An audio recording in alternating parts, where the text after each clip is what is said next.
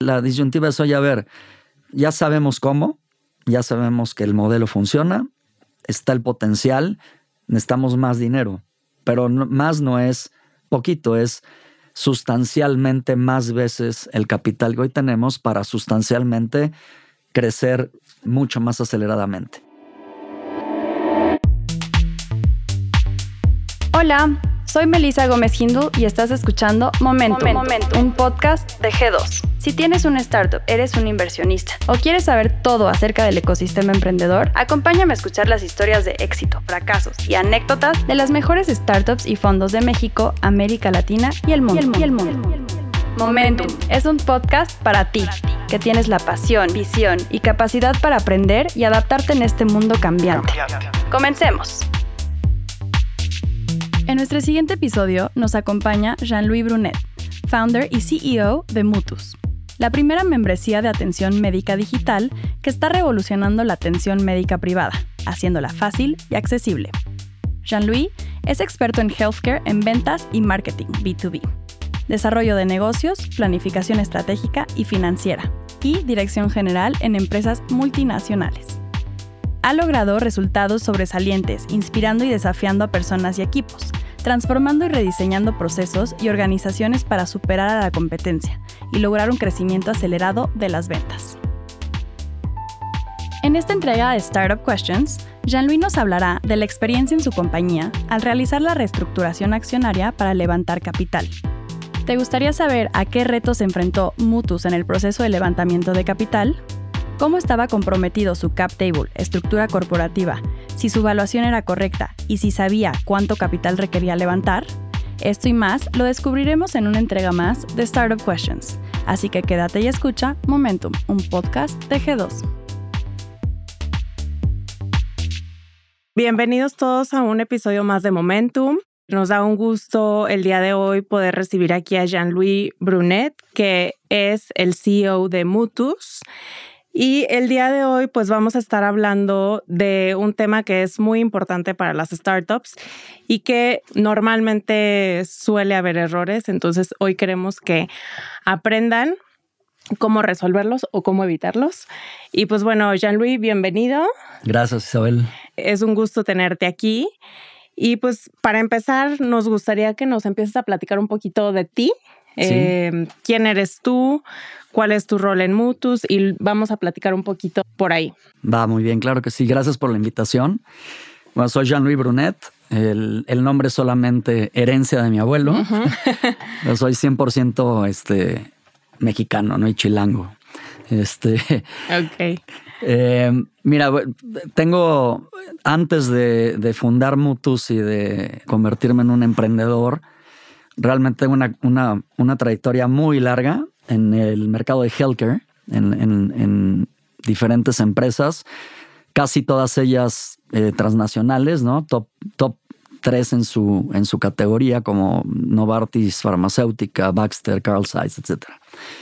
Entonces ahí hice, hice mi carrera y por algunas circunstancias, que la verdad es lo que me ayudó después, es que casi siempre lideré negocios que estaban en evolución dentro de estas grandes empresas. Entonces eso como que siempre fui como un emprendedor dentro de esas, de esas moles, ¿no? Y tenías que competir por recursos, competir por este, etcétera. Entonces eso como que siempre lo traje en el, en el ADN y pues eh, hace siete años eh, identifiqué una, una necesidad de mercado y sentí esa como este impulso, ¿no? Decir, sabes que tengo que ir por esta oportunidad.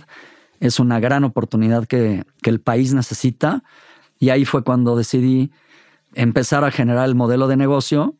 Y en algún momento tuve que tomar una decisión de, eh, de, tener que renunciar ¿no? a todo lo que, toda mi trayectoria profesional en una empresa para convertirme en un fundador de. Pero ya ha empezado el proyecto o ya maquinando no, no, no. ese proyecto. Más o menos te, diría que como que estaba empezando como que a, levantar capital. Y me di cuenta que no la iba a hacer. O sea, que no, no, podría hacer las dos cosas al mismo tiempo. Tenía que realmente renunciar a todo lo demás y dedicarme 100% a, a Mutus o si no, no le iba a hacer, ¿no? Entonces, pues decidí terminar con todo eso y dedicarme 100% a, a levantar capital para, para arrancar motos. Muy bien, pues qué valiente decisión, eh, pero bueno, creo que todos los emprendedores tienen esa característica. Y entrando un poquito al tema de Mutus, pues a lo mejor nos gustaría y a la audiencia le gustaría conocer un poquito la historia de Mutus, qué es, qué hacen, por qué existen y cómo van. Sí, mira, eh, cuando pasó esto que les platico, yo era director general de un hospital privado en la Ciudad de México, eh, un hospital infantil o sea, de pediatría, es el más grande del país. Y eh, ahí identifiqué que un porcentaje altísimo de personas que entraban al hospital no tenían una póliza de gasto médico mayor. Entonces, eh, eso me llamó la atención y, cuando, cuando tienes un problema, generalmente atrás de eso hay una oportunidad, ¿no? Entonces dije, ¿sabes qué?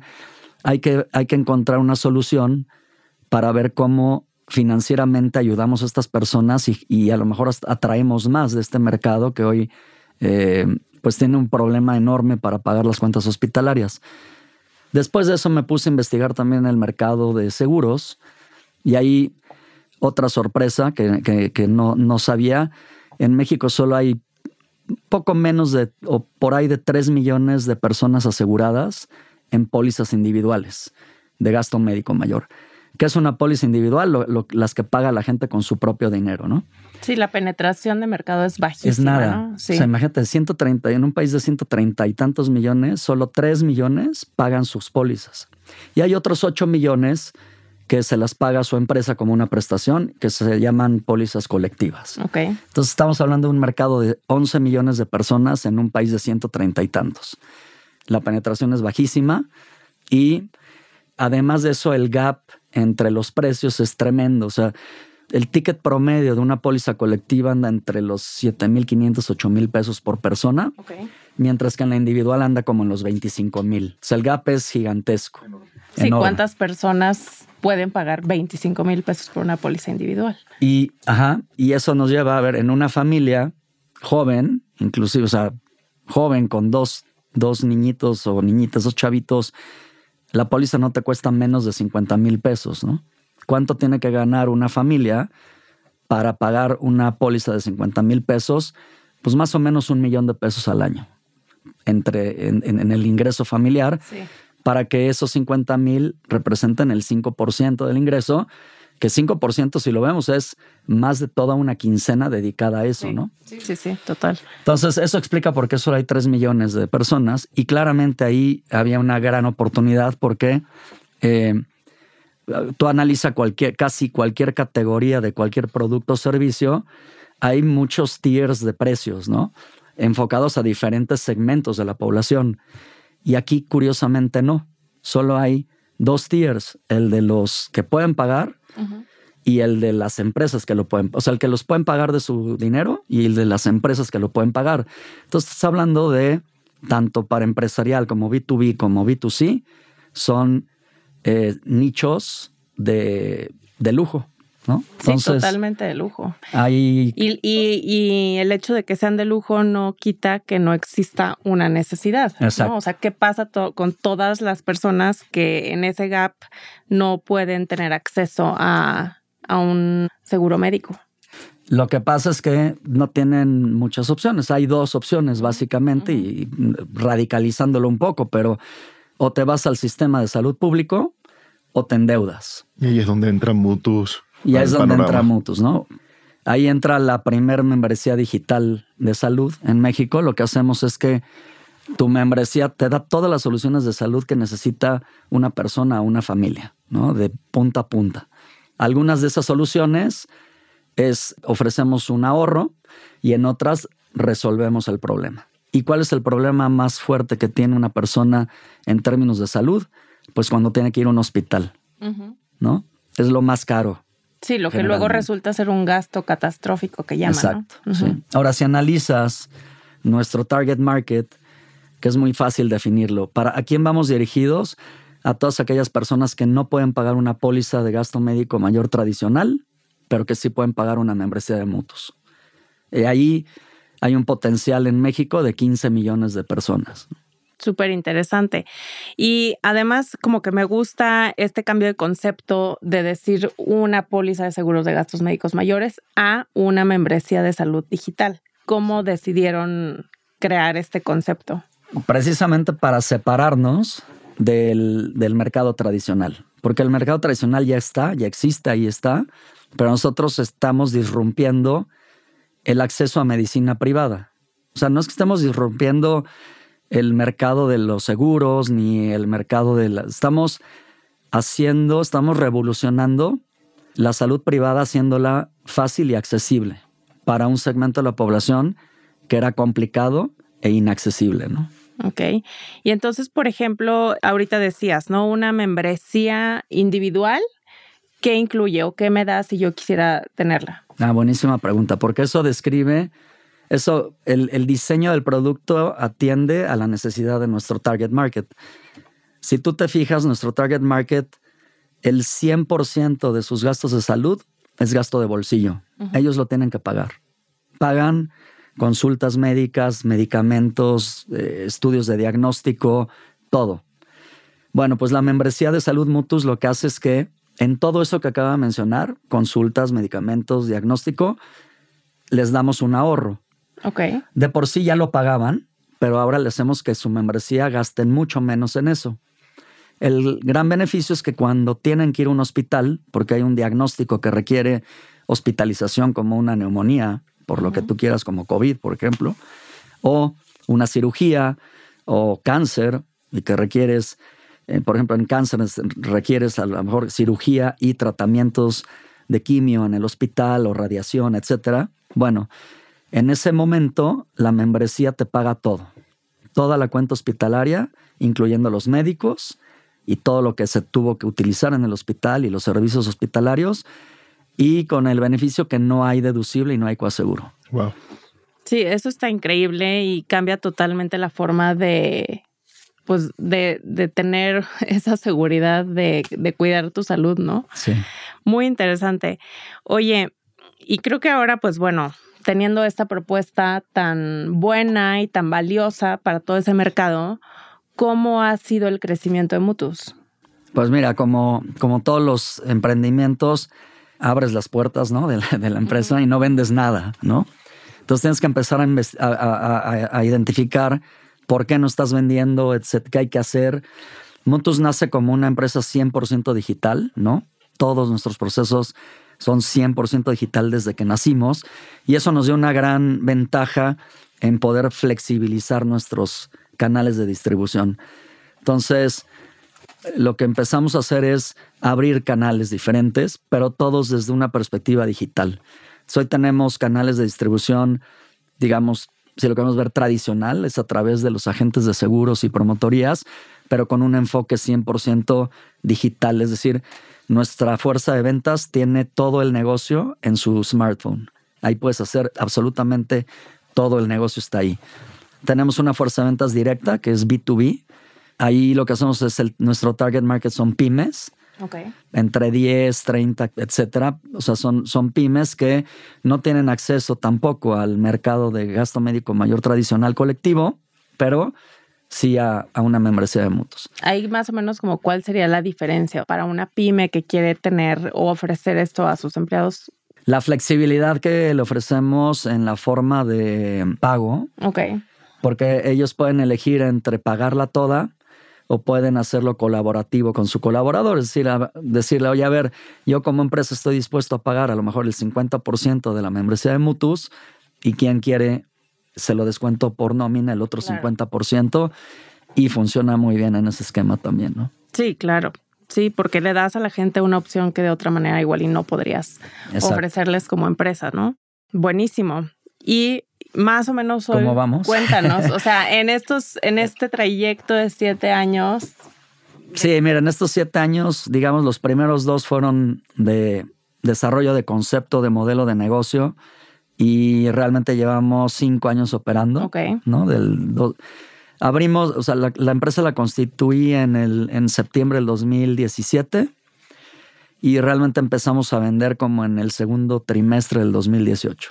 Ok. Eh, Y bueno, nuestro crecimiento anual ponderado es del 130%, entonces vamos muy bien. Muy bien. Sin embargo, a ver, si lo ves como desde el punto de vista de una empresa tradicional, pues es buenísimo, ¿no? O sea, sin parámetros de comparación. Pero si nos ves como una startup, dentro del potencial de mercado que tenemos, pues vamos lentos, ¿no?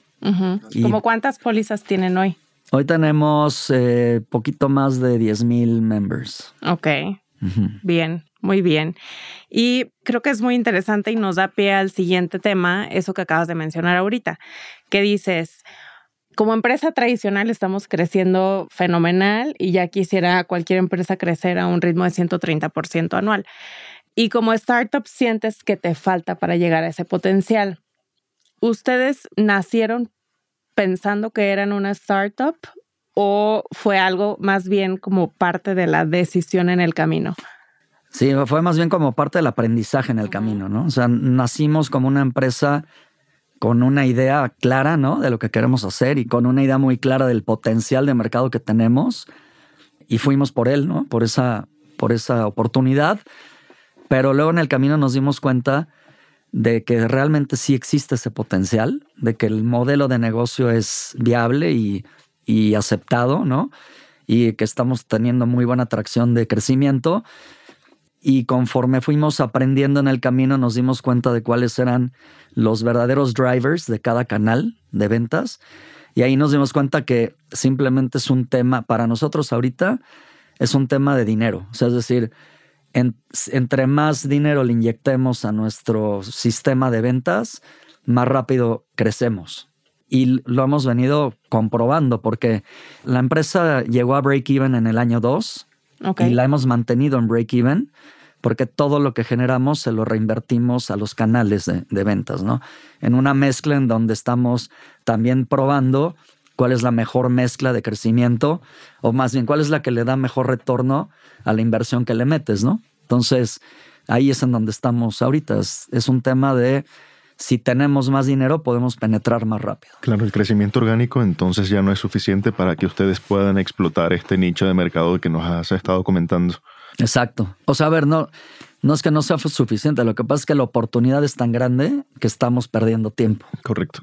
Sí, y eso representa un riesgo de que llegue alguien, y quiera copiar el modelo de Mutus, ¿no? Y pues digo, súper interesante todo esto porque, digamos, ustedes ya detectaron que tienen una necesidad de capital para crecer, porque ya tienen un modelo comprobado, ya sabes que si le inyectas y le inviertes, el modelo va a continuar creciendo y ustedes van a poder seguir construyendo la visión que tienen. Entonces, esa necesidad de capital, eh, digamos, ¿qué retos representa para ustedes en este momento? Porque no nacieron tan como startup y más bien se han transformado en, ¿no? Sí, sí, ahí, ahí justo ahí viene el tema, ¿no? El tema que nos lleva a la, a, la conversación que, que estamos teniendo. Todo el capital que tiene Mutus hoy ha sido de Family and Friends. Primero entramos cinco, ¿no? Luego fueron entrando más socios. La verdad es que nunca nos ha faltado capital Siempre hemos tenido el apoyo de los inversionistas iniciales, algunos en más o menor medida, ¿no? Pero la verdad es que siempre he tenido ese apoyo, ¿no? Ahora la disyuntiva es, oye, a ver, ya sabemos cómo, ya sabemos que el modelo funciona, está el potencial, necesitamos más dinero, pero más no es poquito, es sustancialmente más veces el capital que hoy tenemos para sustancialmente crecer mucho más aceleradamente. Entonces, es inviable que nuestros mismos socios capitalistas sigan invirtiendo en, la empresa, ¿no? Empezamos a ver que teníamos que buscar otras fuentes de financiamiento. Y pues bueno, ahí fue cuando, bueno, además tuvo que ver con, quedamos en segundo lugar en un, no son concursos, pero es como una aceleradora de, de startups. Y ahí es en donde realmente un poco vimos que había una posibilidad de levantar capital en, el mercado de venture capital. Ahora, internamente no tenemos expertise, no sabemos nada del tema. Y ahí viene mi primera recomendación, es hay que acercarte a los expertos para que no cometas errores, ¿no? Porque nosotros ya habíamos cometido el error, ah, nos dimos cuenta de que nuestra estructura de capital no era, bueno, ni siquiera apta, o sea, no, no era ni la, por mucho lo que el mercado de venture capital requiere de los founders para poder inyectarle capital a una startup. En ese caso, tú como emprendedor, bueno, dentro de su cap table tienen cuántos inversionistas? Tenemos, somos 39. Ok, entonces yo creo que pocos pueden decir que tienen 39 inversionistas, igual y en esa etapa, ¿no? Eh, y, y tú cuando empezaste y detectaste esa necesidad, ¿cuánto capital tenías de la empresa? O sea, ¿qué porcentaje del capital tenías? No, estaba súper, súper diluido, tenía menos del 10%. Ok. Y, o sea, precisamente eso es lo que decimos, es Inviable. Es totalmente inviable para el levantamiento de capital en venture capital. Entonces, definitivamente ahí había que hacer algo, ¿no? Sí. Un proceso que lleva, que nos llevó algunos meses. Como ocho meses por ahí, más o menos. Lo primero que hicimos fue presentarle al board y a toda la asamblea de accionistas el dónde estamos hoy, a dónde vamos a llegar si seguimos así y dónde podríamos estar si levantamos capital de venture capital. Y ahí claramente como que había un consenso de sí, hace sentido, hay que hacerlo. Y como que no quise apresurar las cosas ahí en ese momento. Primero dije, bueno, vámonos paso por paso. Lo primero que hay que hacer es traer un, un experto, ¿no? Entonces lo primero que hicimos fue este, como un, pues un, un scouting de quiénes eran los, los, los mejores en México empezamos a tener entrevistas con diferentes empresas de consultoría en este tema y hicimos una tabla de decisión, ¿no? Y al final, pues decidimos irnos por, por una em-, empresa de consultoría que nos dio todo, o sea, que cumplió con, con eh, las mayores expectativas, ¿no? Que con todos los parámetros. Todos los parámetros. Y este y luego ya vino lo duro, ¿no? Que fue claro, definir cuáles son las acciones que debían implementar de manera de que esto, este plan fuera viable al final del día. Es decir, que mm, de la estructura orgánica inicial pudieran entonces saltar a la estructura de una startup que fuese apetecible, entre comillas, para el venture capital. Dentro de este marco, ¿qué acciones determinaron que eran necesarias? Bueno, definitivamente, pues reestructurar el cap table para que lograr que los founders tuviéramos una participación por lo menos mínimo, lo mínimo aceptable de la industria y que generáramos también un estatutos dentro de, de la nueva holding que fueran también favorables para poder proteger el capital que ya existe y los futuros capitales que vamos a levantar. ¿no? Y eso pues nos lleva a tener que hacer management agreement, estatutos, etcétera, ¿no? Sí, o sea, digamos, eso que mencionas de en la nueva holding, ahí hubo, digamos que Francisco, el, nuestro legal manager, entró al rescate y, y hubo toda una serie de acciones corporativas legales adicional al tema de la estrategia, ¿no? Entonces, ah, eso me imagino que ha sido todo un reto. Sí, sí, correcto. Incluso eh, tuvimos en su momento que analizar eh, el régimen corporativo que estaba utilizando la compañía hasta ese momento y mutarlo para que pudiese o permitiese el ingreso de capital por parte de personas físicas y morales. Mm, todo un tema complejo allí, ¿no? Bien complejo. Pero al final lo, logramos sacar y logramos eh, reestructurar corporativamente la compañía de manera que pudiese levantar capital respetando lógicamente los derechos de las minorías que venían a ser ahora los anteriores accionistas de la compañía. De manera de que, bueno, el venture capital pudiese ingresar sin menoscabar o socavar los derechos de estos inversionistas anteriores. Sí, sí, exacto. Y sí, el aprendizaje es que siempre hay manera de arreglar las cosas, ¿no? Pero a veces no se arreglan, a veces se complican demasiado. Y lo mejor es, si, si estás haciendo una startup, estás levantando capital, te vas a ahorrar muchísimo tiempo y dinero al, al final si empiezas a hacer las cosas bien desde el principio y si te asesoras por gente que, lo sabe hacer, ¿no? Como con, con G2, que fue quienes finalmente nos, nos, nos han venido apoyando y ayudando en toda este, esta trayectoria para poder tener ya hoy en día un cap table, estatutos, management agreement, está toda una estructura corporativa que es VC friendly y que nos va a permitir levantar el capital que necesitamos. Así es, así es. Y una pregunta obligada de cualquiera de nuestros oyentes, ¿cómo hiciste para que los inversionistas aceptaran el nuevo proyecto?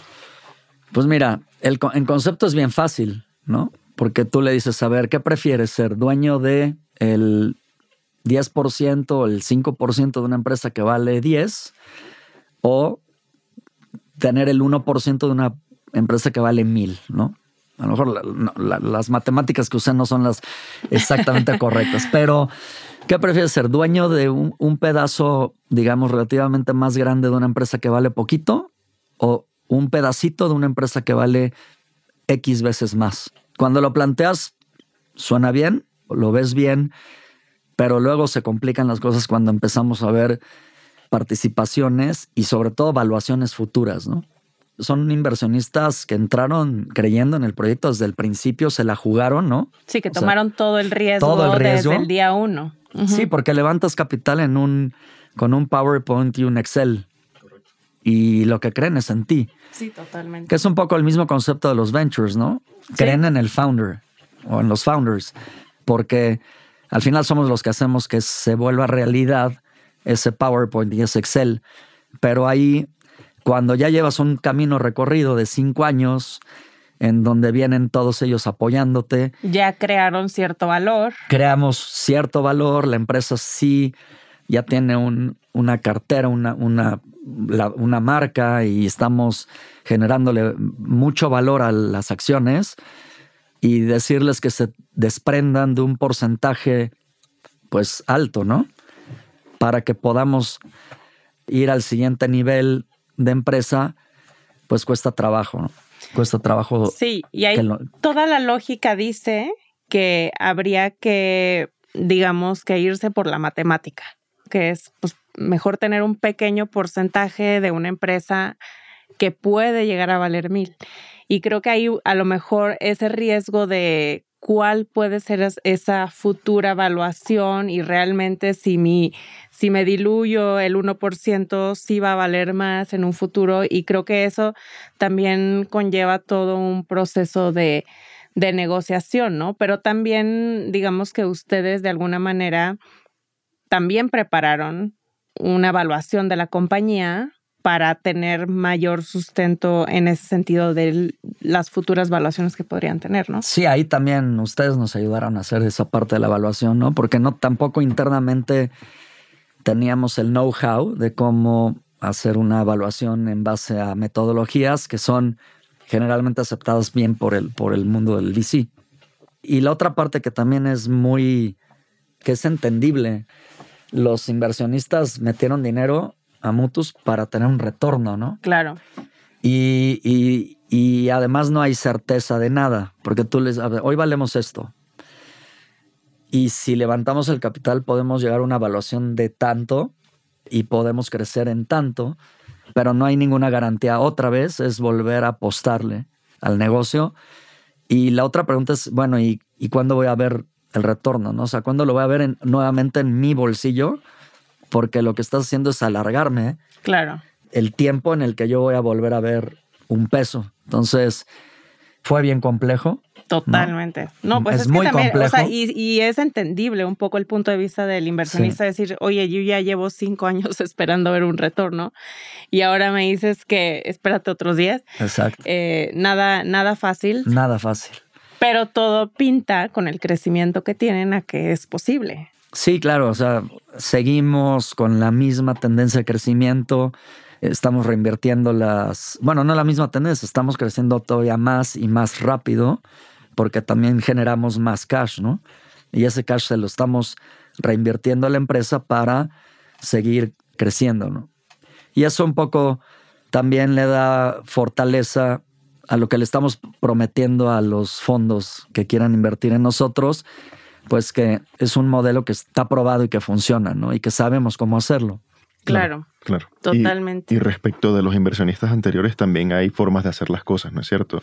Hay formas o mecanismos para precaver que no tengan, digamos, que hacer una entrega total de su participación y diluirse de entrada, sino que posteriormente y previo al cumplimiento de ciertas condiciones ya logren ese objetivo y en ese caso, bueno, procedan a, diluirse dentro de la compañía pero es todo un tema de negociación que al final del día va a llevar a que estos inversionistas tengan un múltiplo de X veces su inversión original y eso es a donde queremos llegar. Sí, totalmente no, no es ya gratis, ¿no? O sea, y, esta parte también en que nos ayudaste a estructurarlo muy bien, ¿no? En, cómo se van detonando las, las condiciones, o sea, si se van generando las condiciones esperadas, se van entonces detonando las acciones que nos llevan, ¿no? Desde la parte legal y estructural de la empresa para que el cap table y todo lo demás sea friendly. Sea VC friendly. Correcto. Y entonces, digo, creo que ese es un punto importante, ¿no? Porque ante una situación de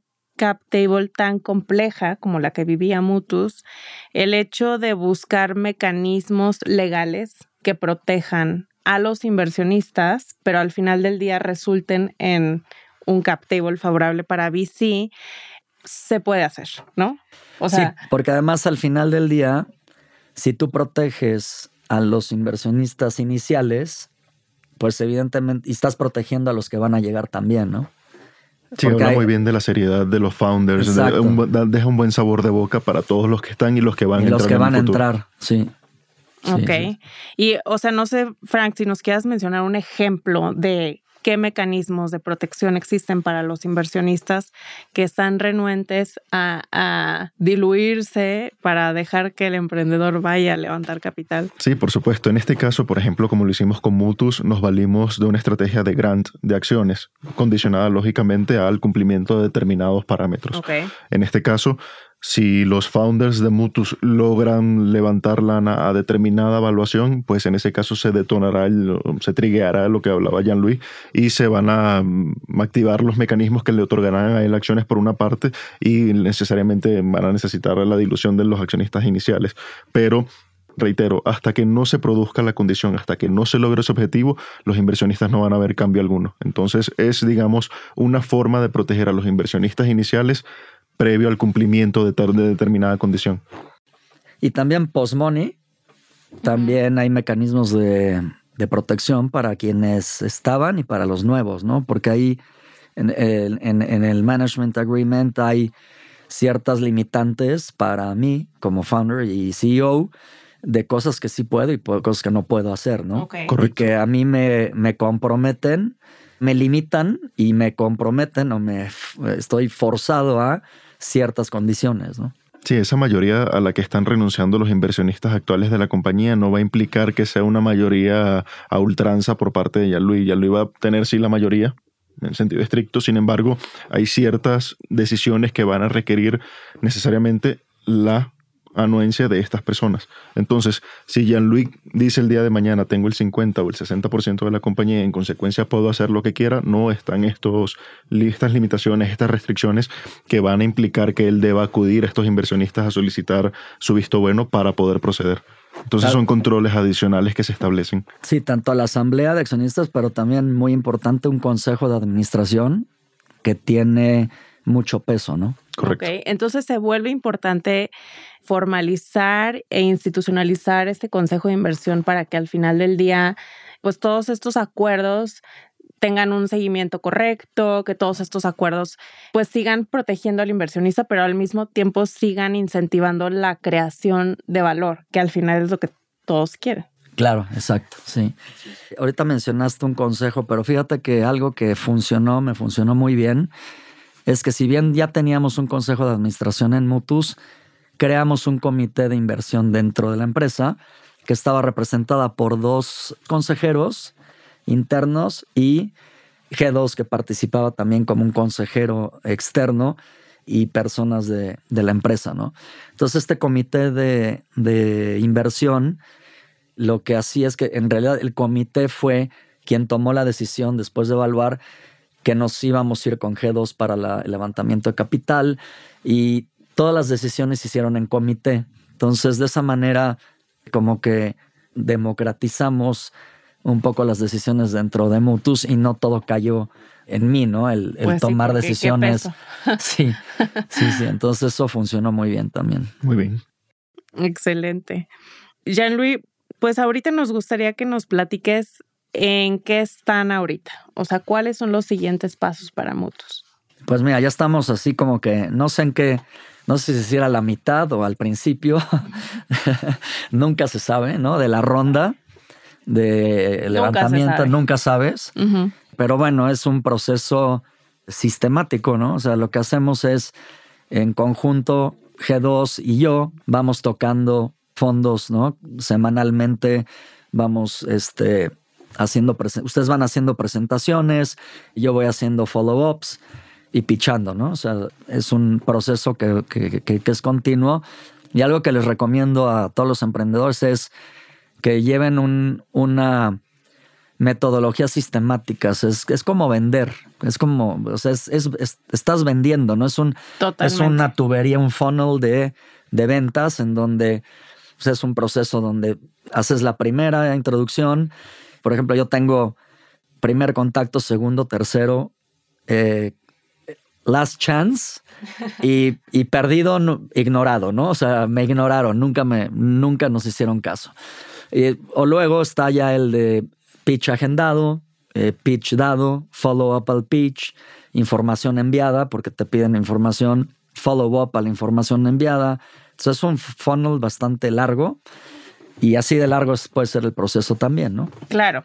Entonces están, digamos que están en un proceso de levantamiento, de capital, capital. para el crecimiento de Mutus.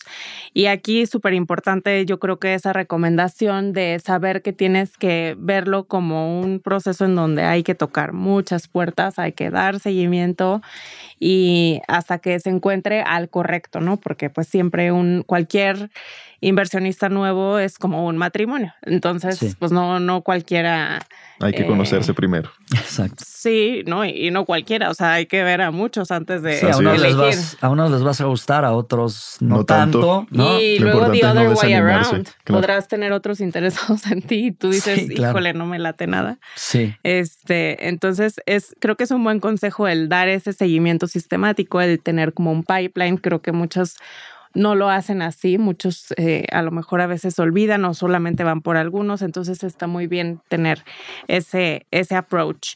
Y, y pues obviamente esperamos que muy pronto podamos ver sí. esa ronda concluir exitosamente, estamos seguros que sí. Y platícanos un poco de Mutus como empresa, o sea, hacia dónde van, que hoy están en México y qué planes tienen para seguir creciendo. Claramente nuestro modelo de negocio ha sido muy bien aceptado en México y eh, estamos 100% seguros de que es un modelo que podemos replicar en otros países en donde las condiciones de salud son similares, ¿no? Donde hay una gran eh, disparidad entre los servicios de salud pública, los servicios de salud privada y la calidad que se ofrece en cada uno de ellos. Y también donde hay una gran eh, disparidad en, en los poderes de, eh, económicos de, de, la población, ¿no? Entonces, Latinoamérica, claramente hay, hay muchos países eh, a donde podemos ir con nuestro modelo de negocio, pero inclusive también, ¿por qué no? Podemos ir a Estados Unidos, quizás, ¿no? O sea, hay, hay una cantidad impresionante de gente en Estados Unidos que no tiene seguro y uh -huh. que con un modelo de negocio como el nuestro podríamos también llegar a esa población, ¿no? Pero más inmediato me imagino que más inmediato es sí como como primer horizonte es llegar a triplicar nuestro volumen en, en México en los siguientes tres, 18 meses post money, ¿no? Okay. O sea, Okay. post money sería triplicar el volumen que tenemos hoy y prepararnos para ir a otros mercados. Perfecto. Buenísimo. Pues me encanta, estoy segura que el modelo tiene todo para lograr eso y creo que el mayor beneficiado será al final del día el consumidor final. Sí. Que, que siempre eso pasa cuando las empresas resuelven problemas reales y necesidades reales de la población, entonces seguramente que les irá súper bien. Y pues ahora, para finalizar, nos gustaría que des un consejo a los emprendedores que están en este proceso, que a lo mejor no tienen tampoco el cap table óptimo, ¿qué les dirías tú que, que hagan? Y bueno, también puede ser un consejo pues más general, un poco como emprendedor, con toda la experiencia que tienes para nuestra audiencia. Sí, yo diría que el mejor dinero invertido es que hagas las cosas bien desde el principio. Y hay algo que hacemos mucho los emprendedores, es que nos concentramos tanto en la oportunidad de mercado, de generar la tecnología, etcétera, etcétera, que como que dejamos a un lado la parte legal. Y ahí está el diablo en la parte legal, te lo juro. O sea que si realmente te quieres ahorrar después muchos miles de, o millones de pesos y te quieres ahorrar problemas, haz las cosas bien desde el principio. Acércate a una empresa como G2 que te va a poder dar la, pues te va a poder dar la solidez que necesitas desde el principio y te vas a ahorrar muchos, muchos dolores de cabeza, ¿no? Si ya estás metido en un problema como en el que estuvo Mutus, pues igual acércate a, un experto porque vas a necesitar muchísima reestructuración y, negociación ¿no? interna para poder darle la vuelta al problema.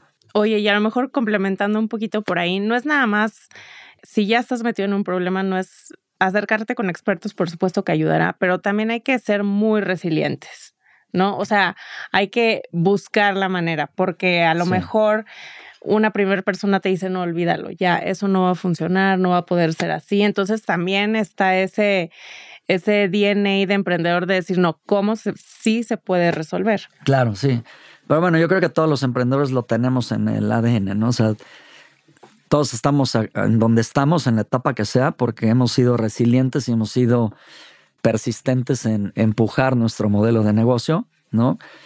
Para levantar el, la primera ronda de capital de Friends and Family, di más de 200 pitches y solo tres creyeron en el, en el proyecto. Entonces, así es, ¿no? Así es. Es como una, es como un funnel de ventas digital, o sea, a ver cuánta gente le da clic y cuántos conviertes al final. Es un porcentaje bien chiquito. Lo mismo pasa aquí.